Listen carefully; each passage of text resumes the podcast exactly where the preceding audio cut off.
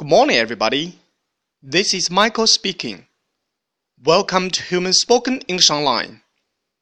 各位早安，我是 Michael 老师，欢迎来到乐成红线上口语团 A 组 Day one hundred and sixty-eight.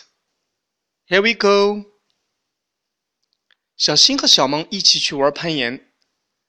到了活动现场，小萌看着陡峭的岩壁，有点害怕了。 那小新又是怎么安慰他的呢？让我们一起听一下他们的对话。It's too hard for me. Come on, just have a try.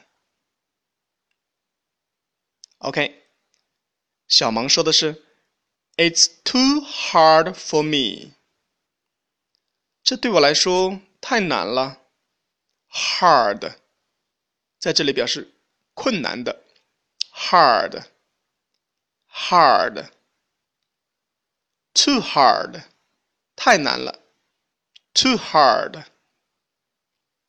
小新这样鼓励他：“Come on, just have a try。”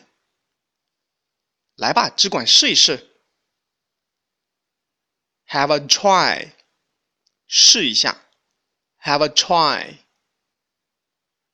OK，我们完整来一遍。It's too hard for me. Come on, just have a try. That's all for today. See you next time.